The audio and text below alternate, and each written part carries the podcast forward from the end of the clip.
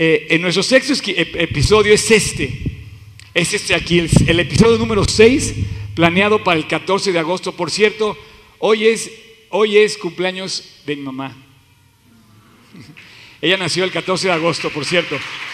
Este, y, el, y el tema se llama Nexos y el, eh, el, digamos, la frase que le pusimos a, esta, a, esta, eh, a, esta, a este capítulo, a esta enseñanza es, la gente realmente fuerte es la que levanta a otros. ¿Saben lo que es un nexo? Nexo es una conexión y quisimos poner este título a los que trabajan en equipo. Antes de comenzar, yo quiero pedirles de una manera muy especial, a ver, a todo mi, a todo mi equipo, que se ponga de pie. A todo el equipo de G36 Polanco. Yo sé que hay algunos que no están presentes porque no están de alguna forma, pero este, otros se fueron a tomar un café porque es el break y van a estar en las dos reuniones, están aquí hasta las 6 de la tarde, otros están en la reunión con los niños, otros van a llegar después. Pero quiero decirles, señores, que también ponte de pie tú, Cham. Exacto.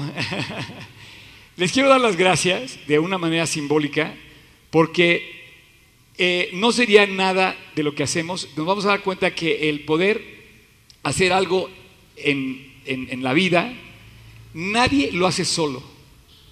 Nadie. Y nosotros estamos haciendo aquí juntos. Yo sé que hay mejores personas que ustedes o peores personas que ustedes. A lo mejor hay mejores de matemáticos o a lo mejor hay mejores cantantes o a lo mejor, pero no los cambio por nada, de verdad. Y de, simbólicamente les quiero dar las gracias.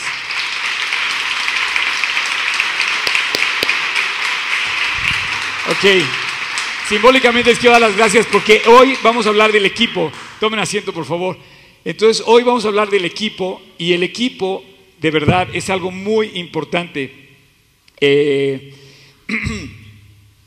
para eh, los deportes en equipo, pero independientemente de que juegues en un equipo o no juegues en un equipo, yo creo que todos a final de cuentas estamos en un equipo.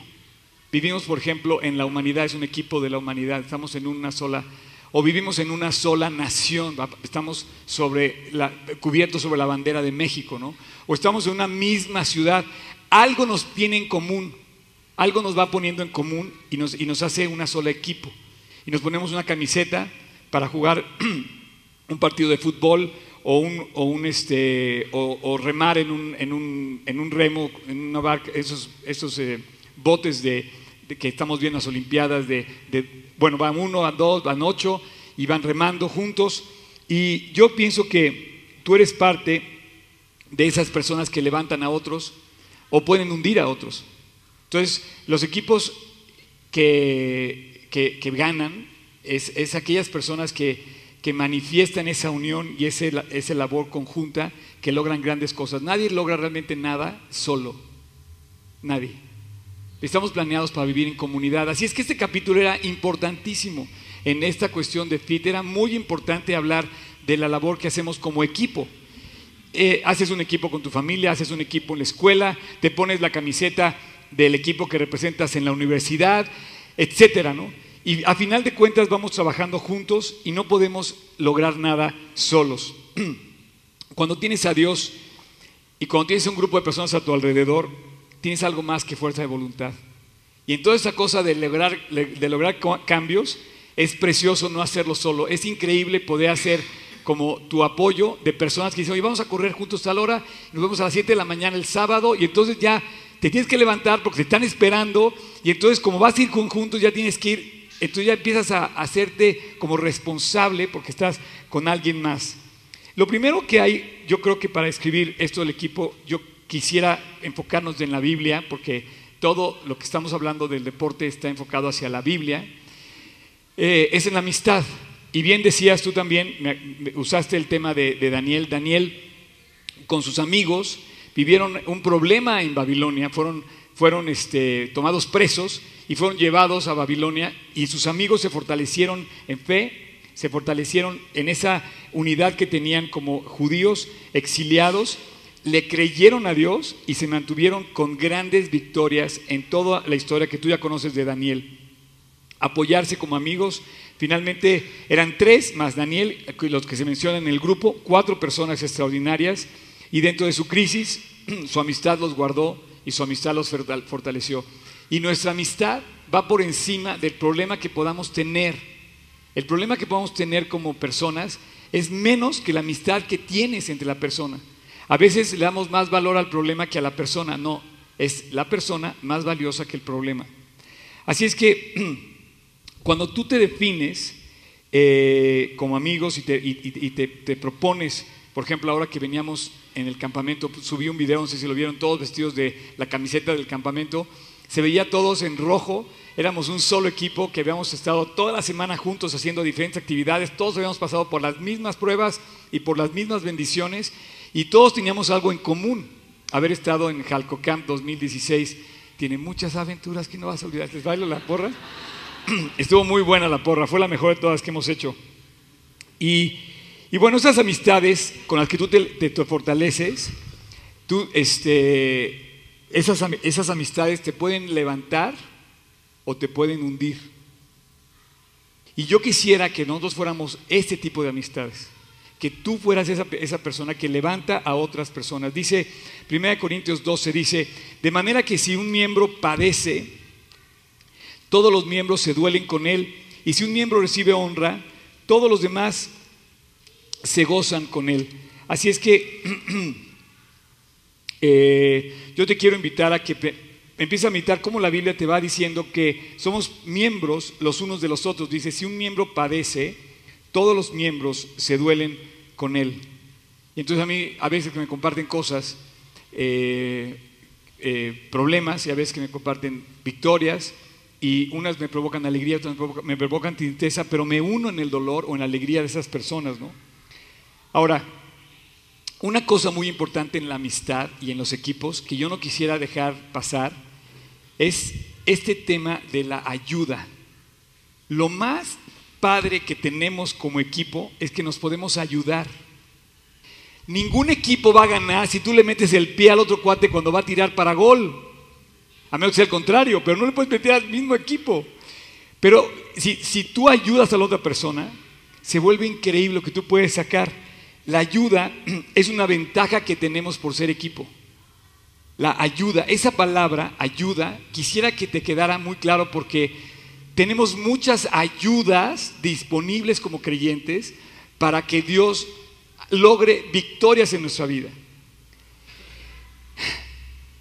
Sin la ayuda de otros o sin incluirse en un grupo, quizás nunca existiría un cambio verdadero, eh, nunca, eh, quizá si no te ayudara alguien, quizá nunca lograrías tus victorias. Así que nunca va a ser una mala opción pedir ayuda. Hay mucho orgullo, pero es una toxina.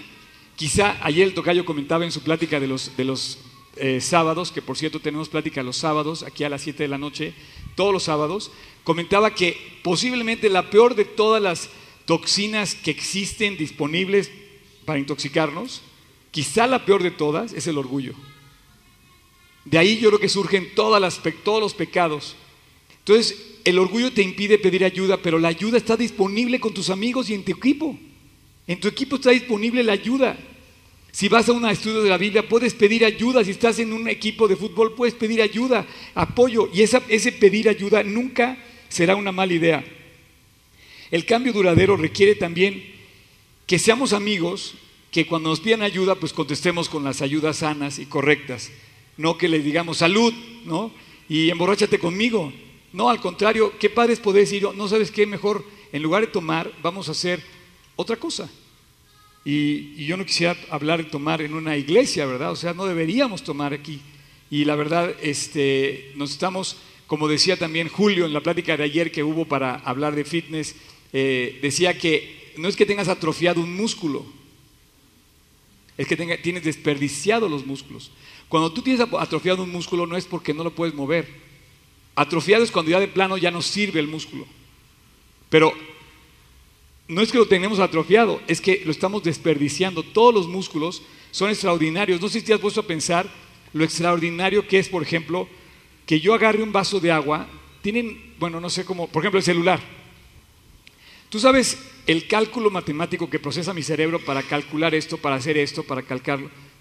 ¿Sabes la cantidad de tendones que están funcionando porque yo pueda hacer esto? ¿Sabes lo que pasa cuando me lo dirijo a la oreja? Que no choque conmigo, que lo pueda levantar, que no, que no lo... Es algo como el ojo. El ojo puede demostrar, tan solo el ojo, la creación de Dios, porque en el ojo, solamente en el ojo, ah, se puede demostrar lo infinito que hay detrás de la sola vista. Pero lo damos por un hecho. Y entonces la Biblia dice, oye, no desperdicies lo que Dios te ha puesto para que lo cuides. Y estoy hablando de que tú también ejercices tu músculo y que tú seas un amigo fiel. Y que tú y yo seamos personas que no estemos buscando amigos fuertes que nos ayuden. Ser nosotros más bien ese amigo fuerte que ayude a otras personas, que aliente a otros, que ponga el ejemplo a otros, que disipule a otros, que les enseñe a otros. No esperes que alguien venga a enseñarte. ¿Por qué no dices, oye, yo quiero empezar a enseñar yo también a los demás? Y dice, sobre, sobrellevad los unos las cargas de los otros y cumplir así la ley de Cristo. Sobrellevad los unos las cargas de los otros. Cuando tú ayudas, cuando tú eh, trabajas en equipo, describes perfectamente esta, este versículo de Gálatas. Sobrellevas junto la carga de otra persona. Esto, esto genera una influencia positiva que generas tú hacia los demás. Haya pues este, este sentir que hubo también en Cristo Jesús. ¿Qué, sentís, ¿Qué sentir hubo en Cristo Jesús? En Cristo Jesús hubo un sentir de despojarse del mismo y venir a buscar al hombre perdido. Y dice, haya pues en vosotros este sentir. ¿Qué sentir? La humildad, el quitarse el orgullo, el amor propio, el egoísmo y venirse a dar por los demás. Dice, haya pues en vosotros, haya pues en nuestro equipo este sentir que hubo también en Cristo Jesús. Ahora, este, esta actitud, cuando la traemos al lugar donde entrenamos o la traemos en la vida, esta actitud de, ayudar a los demás, te vuelve sumamente eh, más que positivo, más que eres un, eres un como una pieza valiosa del equipo, porque tú eres parte de aquellos que alientan a los demás, tú eres parte de aquellos que logran que los demás consigan la victoria. Porque eres parte de los que pasan el balón para que se logre el, ganar y no quieres protagonizar que tú llevas el balón hasta, hasta la meta, ¿no? Eh, y así dice la Biblia, el que anda con sabios, con eh, sabios será, mas el que se junta con necios será quebrantado. Entonces empezamos a ver que la vida en comunidad, en equipo, dice que andemos con sabios y esa actitud correcta afectará a mi equipo para una buena forma. Apreciar el trabajo de los demás, eh, esto es algo muy importante también. Una vez que alguien te ayuda y alguien logra el éxito, y si alguien logró meter el gol en lugar que tú lo metieras y el otro destacó, qué padre que te puedas gozar en lo que Dios le dio a esa persona en tu equipo, porque logró para el equipo la victoria, aunque no hayas protagonizado tú el triunfo. Pero es muy importante que la medalla se la lleva todo el equipo porque alguien quiso eh, pues ceder y este es, el trabajo que se vuelve una bendición.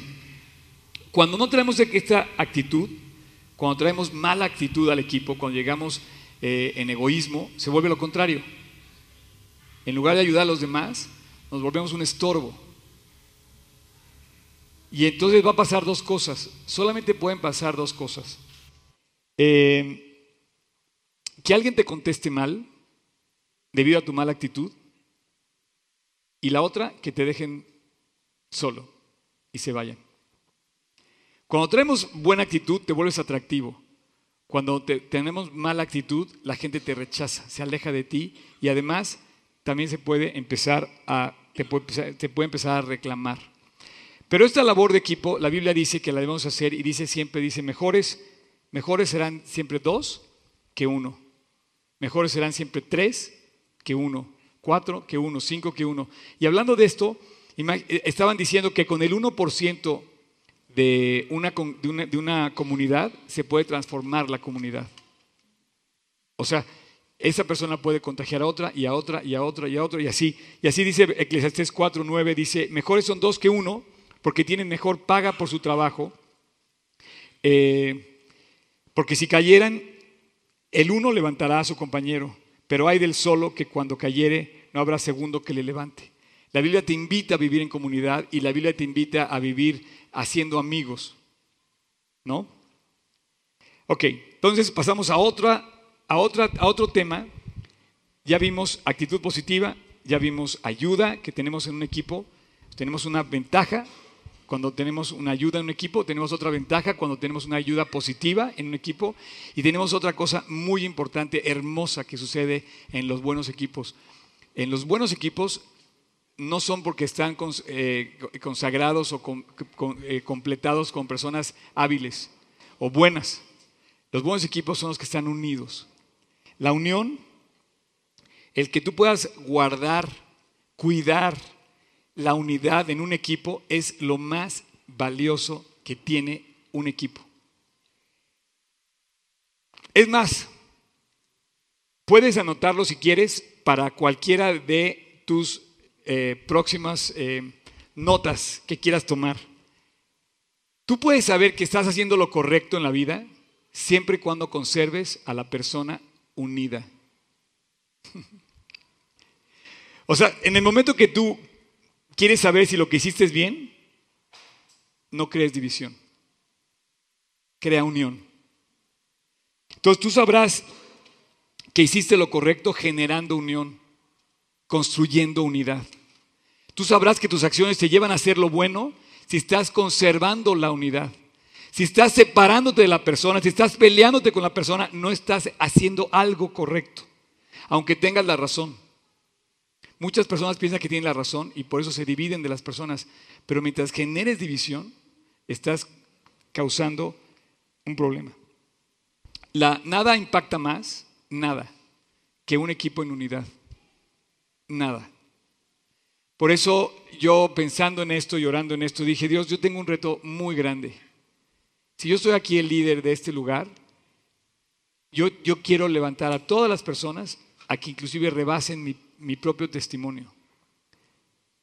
O sea, yo no quiero sobresalir, yo quiero que mi reto es que todos los demás se mantengan unidos, todos los demás se mantengan creciendo, todos los demás puedan eh, expresar a su máxima capacidad el talento precioso que Dios nos ha dado a cada uno. Porque cada uno tenemos un talento precioso, generado por Dios en nuestro favor. Y no, y no se trata que yo resalte, sino se trata que cada quien resalte, pero nada va a resaltar más que vernos a la gente, vernos unidos. Las familias unidas son las más hermosas. Tú ves familias hermosas, no porque salen en la foto así dignos de, No, no, no. Lo más hermoso de una familia es verla unida. Gente que trabaja, sabe que trabajas mejor si, si estás trabajando con tu equipo de trabajo unido a ti. La familia, el deporte, el trabajo, se logra mejor cuando el grupo está unido, cuando se pueden apoyar. Y Jesús dice lo mismo. Cuando están dos o tres unidos en mi nombre, ahí estoy yo en medio de ellos. Entre más haya unidad entre los creyentes, más se va a manifestar Jesús. Dice, se van a dar cuenta que son mis discípulos por el amor que ustedes van a manifestarse. Y la gente va a notar esa unión entre el amor. Entonces él dice, porque donde estén dos o más congregados, yo diría unidos en su nombre, ahí está.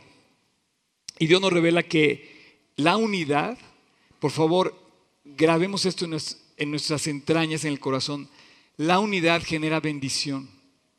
Estar unido en todos los sentidos genera bendición. Estar dividido no es así. Y dice, eh, Efesios 4.2 dice, con toda humildad y mansedumbre, soportándonos con paciencia unos a otros en amor. Sí, la unidad va a ser que muchas veces tengas que tener humildad, tengas que tener mansedumbre y tengas que soportar con paciencia a los otros en amor. Y bueno, eh, les quiero traer un ejemplo eh, recién, recién sacado de las Olimpiadas que ahora están eh, en pleno en pleno, eh, eh, pues están corriendo. Y quiero, no sé si ubican esta persona, ¿puedes poner la foto? La foto, la foto que, no sé si ubican este cuate, Colinizao. O sea, así se llama, o sea, Colinizao. Yo creo, señores y señoras, niños y niñas, que esta, este, esta medalla de oro va a ser la más comentada de las Olimpiadas. ¿Sabes quién ganó la medalla de oro? Ese cuate es el capitán del equipo de rugby de Fiji. Yo no sabía ni siquiera que Fiji fuera un país. Pero ¿sabes por qué? Porque Fiji es la primera vez en su historia que algo ganó. El único equipo que fue, los únicos cuates que fueron a las Olimpiadas, era el equipo de rugby. Y el equipo de rugby, su capitán es este cuate. Se le ve a Cristo en la, sonrisa.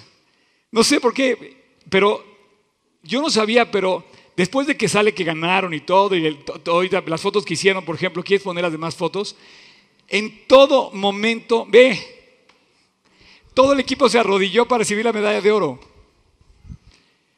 Eh, se puso uno por uno de rodillas, luego levantaron los ojos al cielo, se pusieron a cantar a Cristo y luego dijeron esto, mira, ve, todos hacia arriba.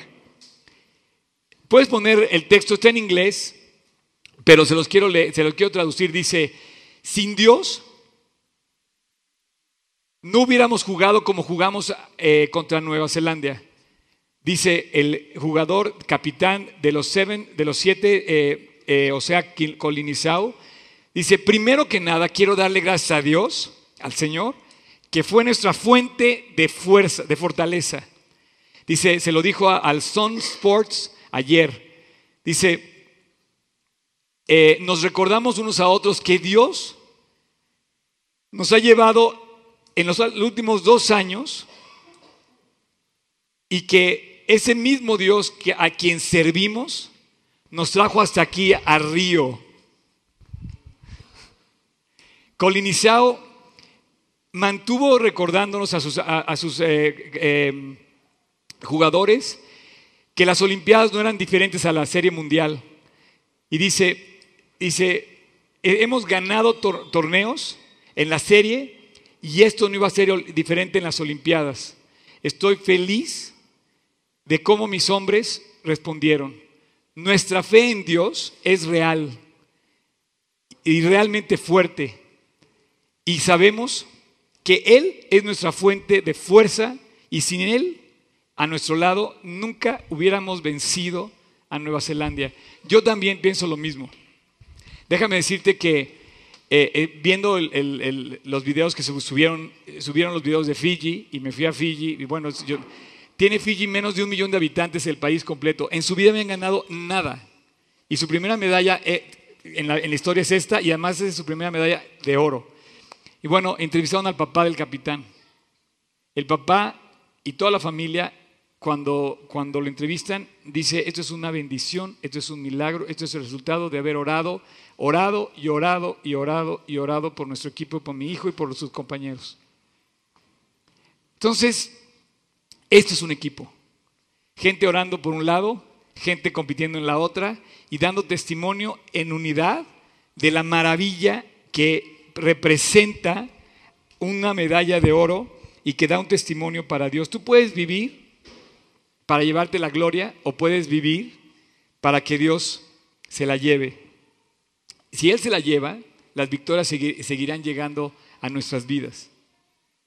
Y qué hermoso que Él se pueda poner de rodillas y un día vamos a entregar nuestras medallas.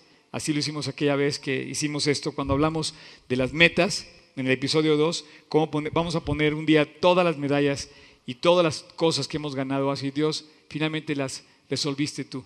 Quiero que me digas tú qué hiciste hoy para que tus ojos pudieran abrirse y ver. ¿Qué estás haciendo ahorita para poder ver bien? Lo asumes como un hecho, pero es una bendición de Dios. Sin Él no podríamos ver. Nos regaló, sin embargo pensamos que es nuestro. Y bueno, hay motivos equivocados que frenan el trabajo de Dios y la unidad nos confunde a veces cuando ese, esa unidad se ve se ve truncada porque alguien tuvo a bien salir en orgullo y empezar a provocar la ruptura, ¿no? Y entonces ves tristemente, eh, también están las noticias, cómo es muy fácil discutir. Hoy es que una luz me distrajo. ¿Sí? Eso es cierto. Te distrajo. No sé si has visto los que ganan, van concentrados, van, no sé, en fin, te lo digo porque eh, es muy fácil romper la unidad cuando empezamos a, a darle a nuestro orgullo rienda suelta. Así es que, ¿qué significa la unidad? Y qué bueno que lo puedo mencionar después de haber leído este artículo de, de si quieres, quieres volver a poner la portada, este Job, eh, en Dios confiamos. Rio Olympic Sports, agosto 12, noticia fresca. Y el cual dice, Dios es en quien confiamos. Ahora, ¿qué quiere decir la unidad? ¿Quiere decir que todos hagan lo mismo? No. La unidad nunca significa que todos hagan lo mismo o todos haciendo lo mismo, sino cada quien cumpliendo la parte que le corresponde, cada quien cumpliendo la parte que Dios le encomendó hacer. Entonces me encantó el papá orando por el hijo. La mamá diciendo, no dejes de llorar todo el partido viendo a mi hijo competir. O sea, tú imagínate, obviamente, eh, cuando hablas de, de, familias unidas, de equipos unidos, hablas de esas historias. Pero esto no se da cuando, cuando la unidad está, está rota. Hay críticas, hay pleitos, hay divisiones, ¿no?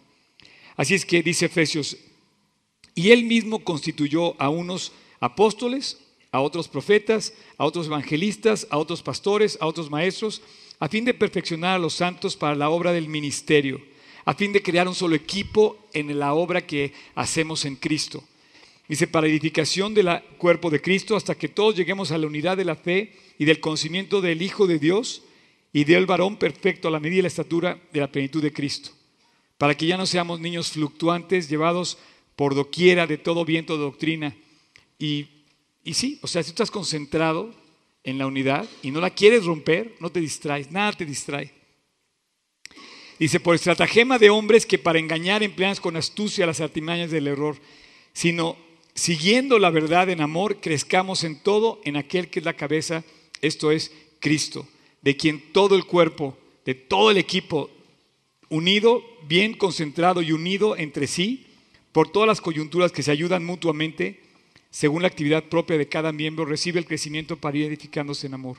Este último, este último versículo tiene toda la clave. Dice, de quien todo el equipo, bien concertado y unido, por todas las coyunturas que se ayudan mutuamente, según la actividad propia de cada miembro, recibe su crecimiento, recibe la medalla de oro, recibe la victoria, recibe el éxito, el triunfo. Y bueno, yo te puedo decir que no existe un triunfo solo.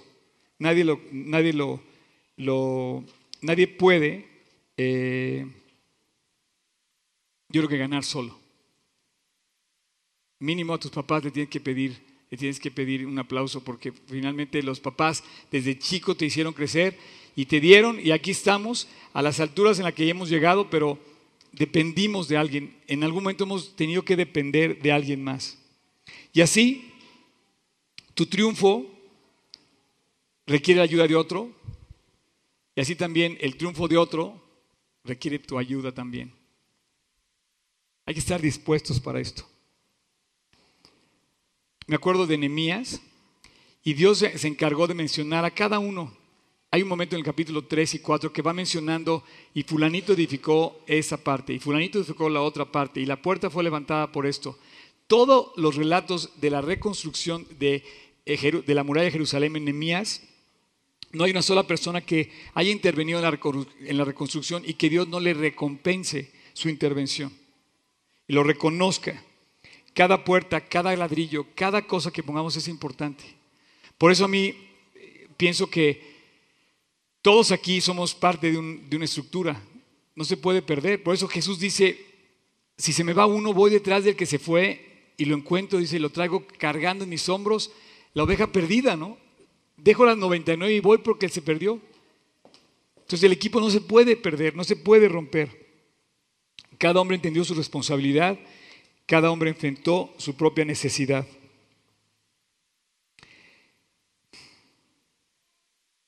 Y bueno, por lo mismo, lo que le hace más daño a la unidad es eh, la falta de unidad. Lo que hace más, daño al, equipo es la falta de unidad. Ese es lo que yo creo que es donde el equipo pierde y donde empieza a haber eh, em, pues problemas. Me, duele ver que, en México hay una falta de unidad muy grande.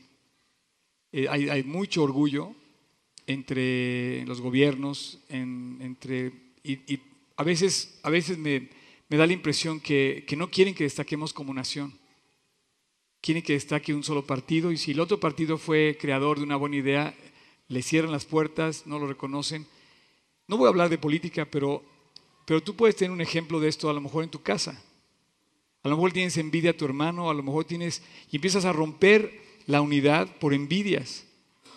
Y no te das cuenta que, no importa, o sea, puede ser tu hermano el, generador de una gran, no sé, y tú también debes tener ahí algo que Dios puso. El enemigo obtiene la ventaja a través de la división. Cuando se rompe la unidad es que se está dividiendo el equipo. Y esa, esa ruptura, eh, esa división es el arma más fácil del enemigo.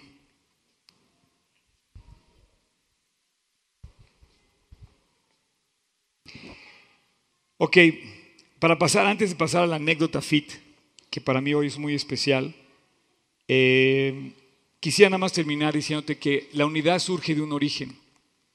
Tenemos algún origen y ese origen nos, nos deja ver el motivo de la unidad. Por ejemplo, si tienes el mismo origen, papá y mamá, no puedes estar peleado ni con papá ni con mamá. Tu origen te da tu unidad. Si tu origen es tu camiseta, tu jersey que llevas porque perteneces a la universidad, a la UNAM, pues tú estás, este es tu origen, tu universidad, tu escuela. Si tu origen es tu país, tu nación, tu bandera, entonces estamos, estamos este, buscando precisamente el éxito de, nuestra, de nuestro país. Pero si tu origen es tu amor propio, tu orgullo, entonces el equipo queda atrás, queda relegado. La unidad surge de ver las cosas que tenemos en común. Y como creyentes, lo que tenemos en común, eh, el origen que tenemos los creyentes en el mundo es precioso. Es el nuevo nacimiento. Y tú puedes hablar con todos los creyentes de la historia y vamos a tener el mismo origen. Jesús es nuestro Salvador, es el que murió por nosotros es el que hemos recibido en el corazón. Y aquí es donde entramos a la anécdota fit.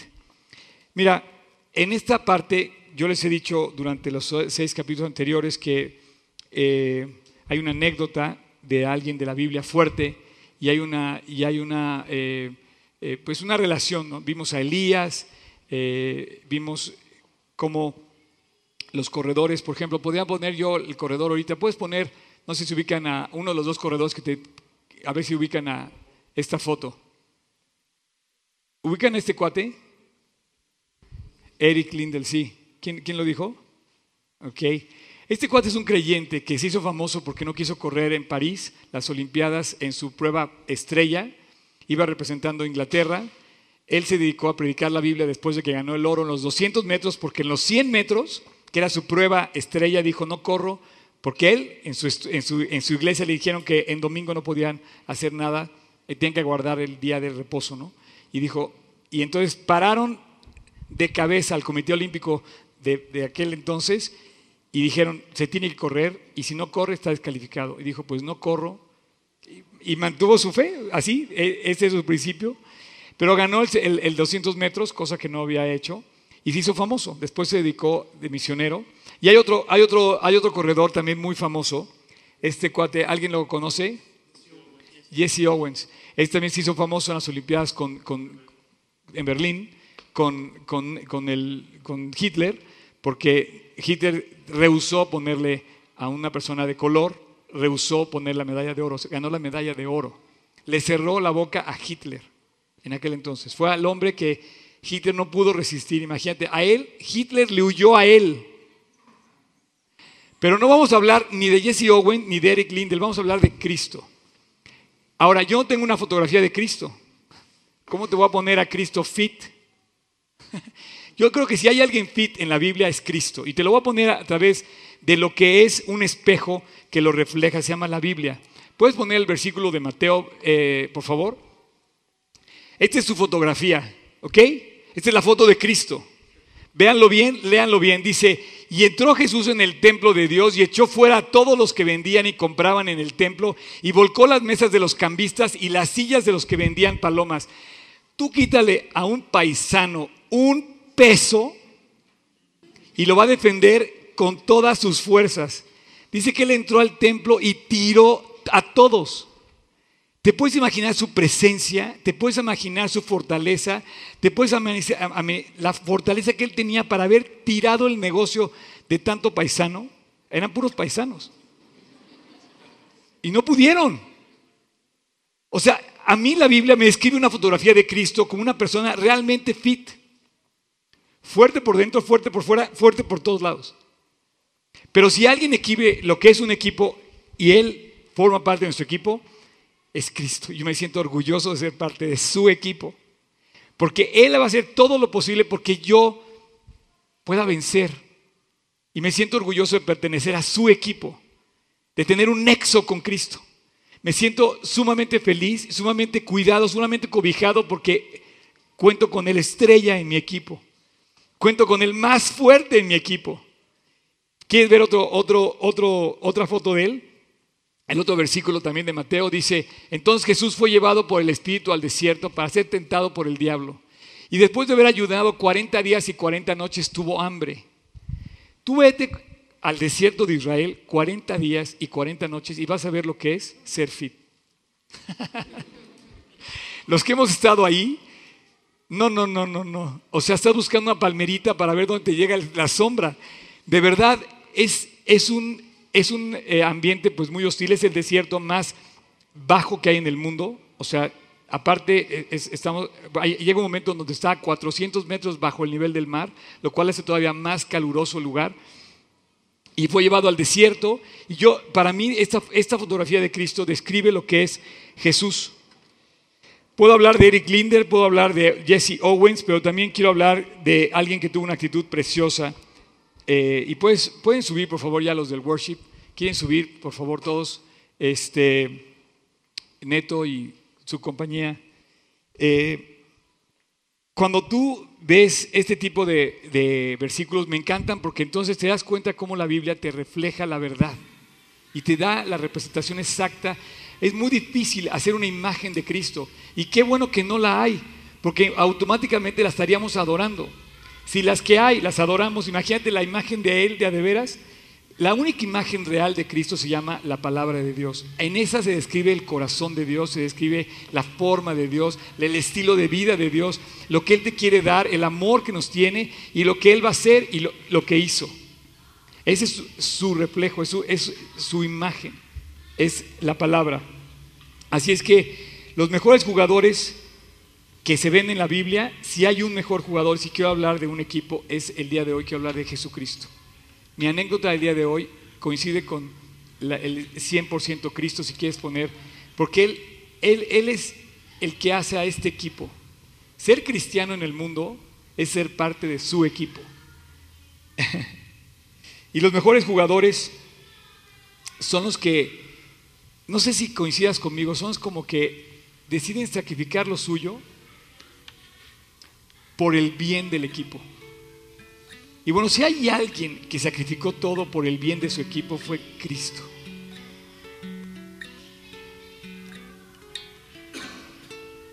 Los mejores jugadores dan más por el equipo que lo que reciben del equipo. Por favor, eso anótenlo.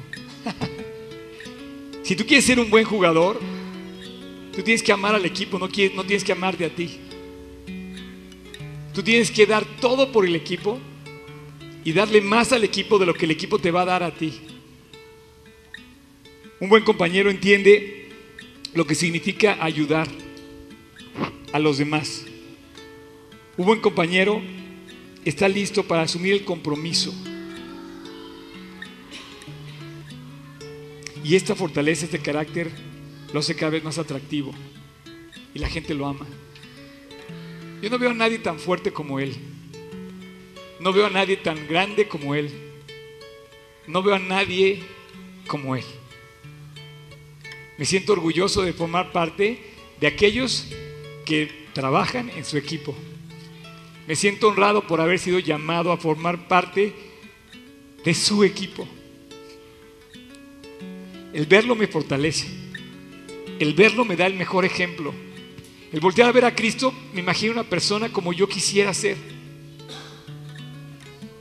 Dios deja ver claro que los compañeros se apoyan entre sí y yo sé que nunca me va a dejar caer porque Él está conmigo.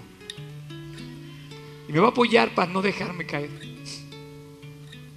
Él tuvo 12 discípulos y formó un equipo de 12 discípulos.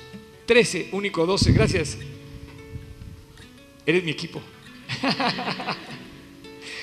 Eh, sus colaboradores más cercanos vivieron con él íntimamente. Durmieron con él, comieron con él, caminaron con él, viajaron con él, anduvieron de acá para allá con él. Lo conocieron mejor. Y él dio todo por ellos. Él dio todo por ellos. Hay un solo hombre así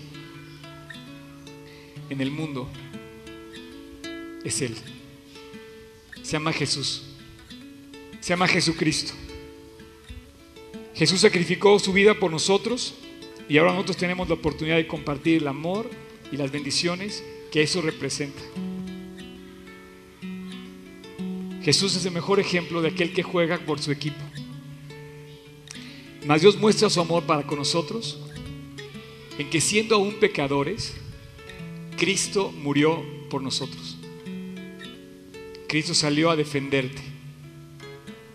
Ya no digas que fue a meter el gol y te, dio el pase para que tú lo metieras, no. Él, él salió, vio que el equipo, si supieron que apenas ayer murió una persona en el pico de Izaba, él salió con su novia, no sé si supieron, salió en las noticias. Iba a ser rapel y bueno, perdió el equilibrio, se cayó y se mató. Y Dios así ve a la humanidad, jugando con su vida y Él prefirió morir para que tú no murieras. Y Él prefirió aventarse para detenerte, para, para sostenerte.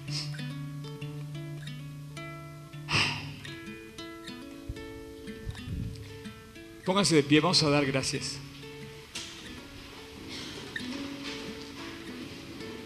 Padre, muchas gracias por todo lo que hemos estado compartiendo esta mañana. Gracias porque nos dejas ver el amor, el diseño, lo hermoso de vivir en unidad.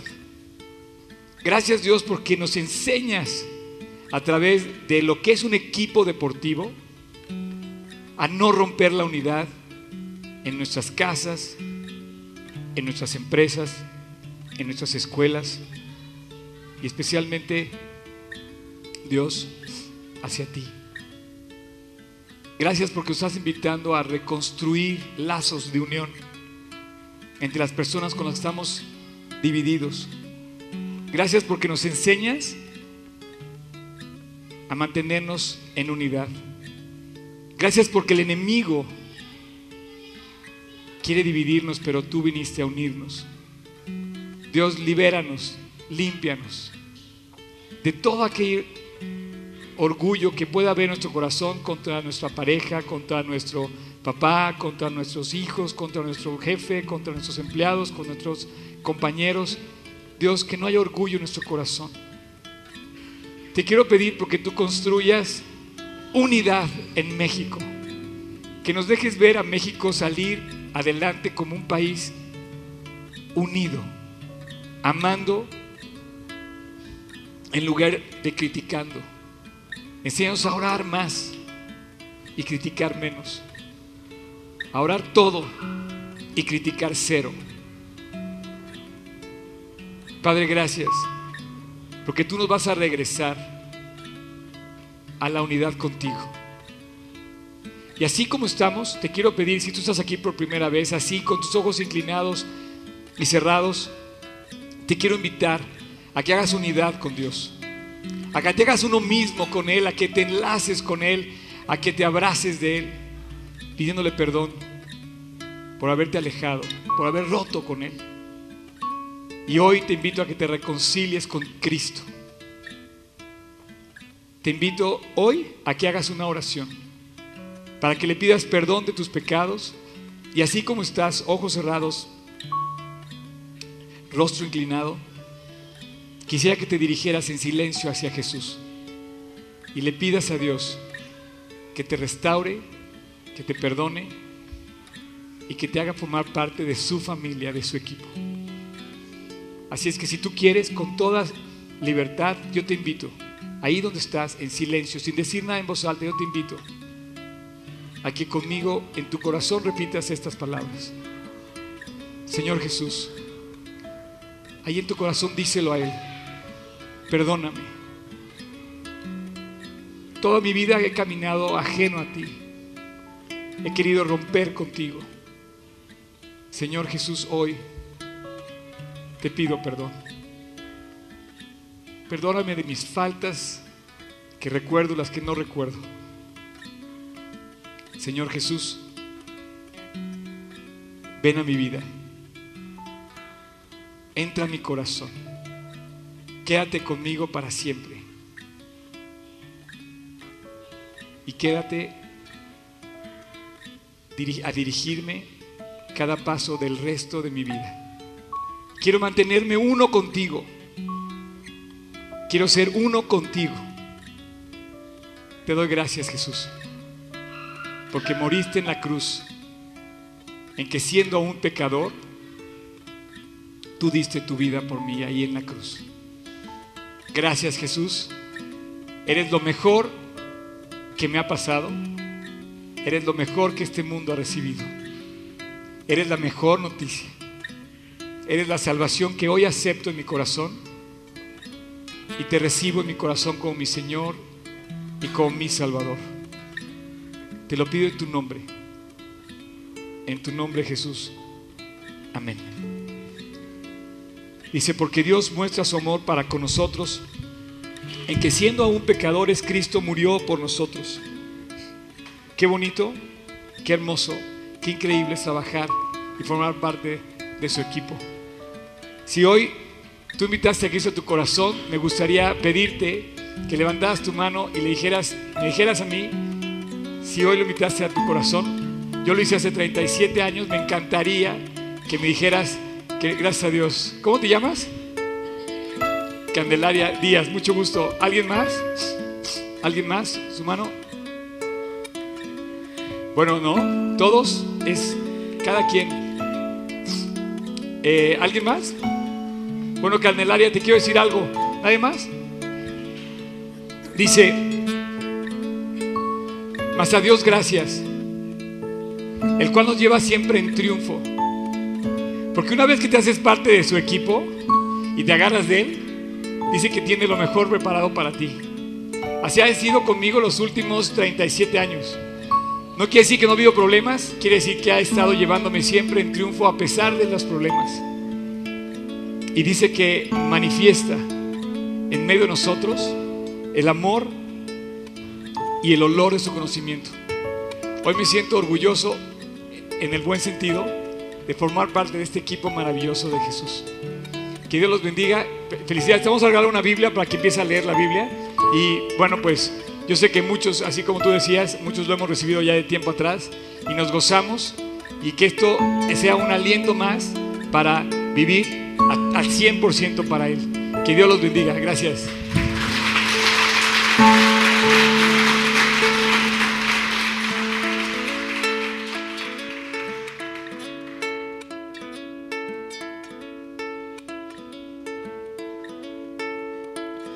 en mis huesos secos. Vida puede soplar. Tú sabes quién soy, por ti yo volví a nacer.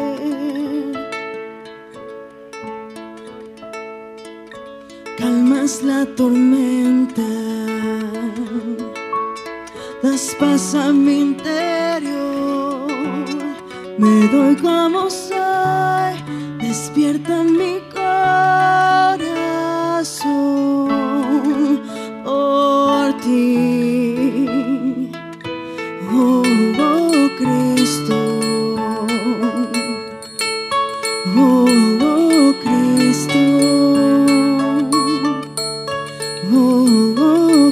Cristo,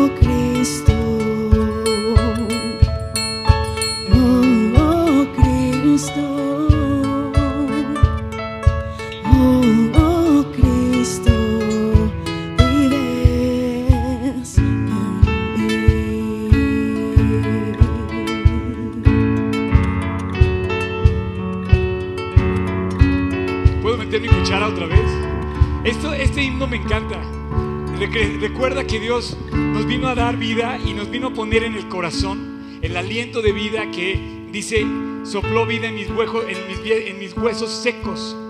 ¿Has visto cómo eso puede resurgir? Cómo de los, de los, dice, un hueso muerto puede resurgir. Dice, sopla vida en mí. Yo te invito a que hoy re- recapacites en el maravilloso músculo que hay en tu corazón, en ese atleta grande que Dios tiene dentro de ti y que lo tienes desaprovechado. Tu tiempo, tu corazón, tu, todo lo que tú haces es una oportunidad para fortalecer esa vida de Cristo y dejarlo ver a los demás. Me gustaría que volvieras a repetir esa parte donde dicen, ¿vives en mí? No. Casi.